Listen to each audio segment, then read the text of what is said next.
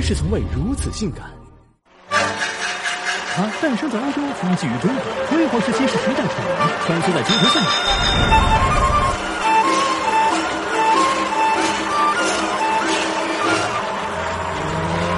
衰败之后，面于世人，也莫于众人视野。他看遍世间风景，见证历史变迁，是几代人的共同记忆。他就是自行车。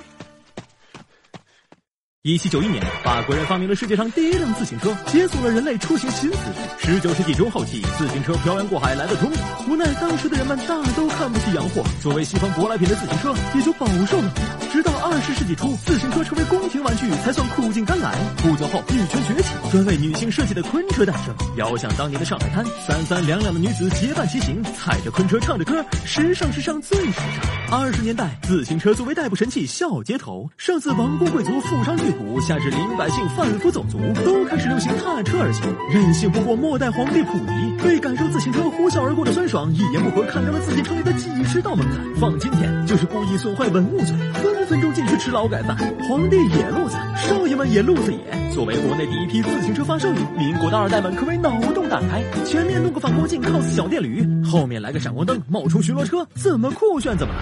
后来战争爆发，物资匮乏，交通瘫痪，自行车又借轻便灵巧、体积小的特点，肩负起运输物资、传递情报、护送伤员的重任，成为基层战士的好帮手。建国以后，计划经济僧多粥少，自行车一律凭票购买，一票难求的盛况，堪比今天买车摇号。那时姑娘选小伙，不是看他有燕子的脸、成武的颜，而是能有一辆永久傲立在墙角边。八十年代，物质丰富了，自行车走进千家万户，工友们骑车上下班，插科打诨，谈笑风生，宛如一条流动长城，由此成就自行车王国的美誉。自行车甚至还成了融洽双边关系的重要工具。当年老布什夫妇访华，总理豪赠两架自行车，已是春节有礼。之后又开发出总统夫妇同款，远销老美，风靡大洋彼岸。转眼改革开放三十多年，出行的方式丰富了不少，汽车、公交、地铁应有尽有，自行车逐渐退出历史舞台。然而技术再牛逼，最后一公里的问题依然摆在眼前：打车贵，走路累，买辆自行车既要操心停哪儿，还要防盗，简直活受罪。眼看老百姓和自行车渐行渐远，陪伴几代国人一路走来的自行车，携共享模式重返街道，拯救人民群众于水火。少女靠它减肥瘦身，大妈靠它活络筋骨，上班族不再怕堵车，情侣们又添新狗粮，大伙儿都在享受自行车带来的又一次福利，却有一小撮人偏要和它过不去，或背后捅刀，或占为己有，更有。甚者，直播人车秀下限，所以别小看了自行车。它这次复出，不仅重新定义了它的作用，还能用来鉴定智商。自行车阅尽世间沧桑，历经岁月洗礼，虽然沉浮多年，但依然精神抖擞。作为低碳环保、节能减排的出行利器，它正在回归国民视野，迎来载人事业的第二春。